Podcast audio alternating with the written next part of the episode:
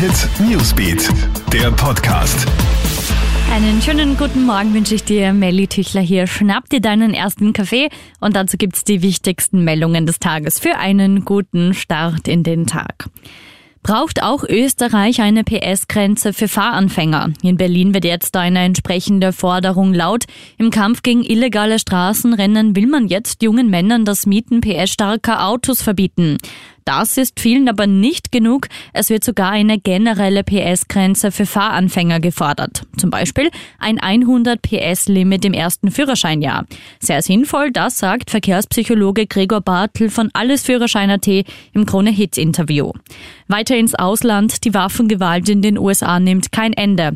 Ein Schütze hat gestern an einem Zugdepot in der kalifornischen Stadt San Jose das Feuer eröffnet und dabei acht Menschen getötet. Bei dem Vorfall hat es auch mehrere Verletzte gegeben. Der mutmaßliche Täter ist tot. Unklar ist nach wie vor, ob er von der Polizei erschossen wurde oder sich selbst das Leben genommen hat. Millionen für einen schnellen Peaks im US-Bundesstaat Ohio hat eine Bürgerin als Belohnung für ihre Corona-Impfung jetzt eine Million US-Dollar erhalten. Abigail heißt die glückliche erste Gewinnerin der als Impfreiz ausgelobten Lotterie.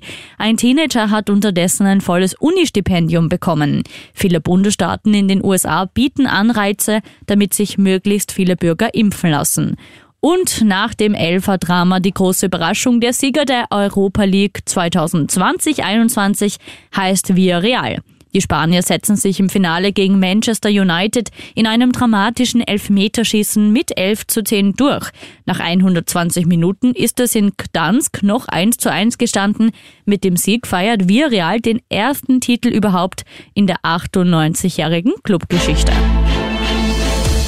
Krone Hit Newsbeat, der Podcast.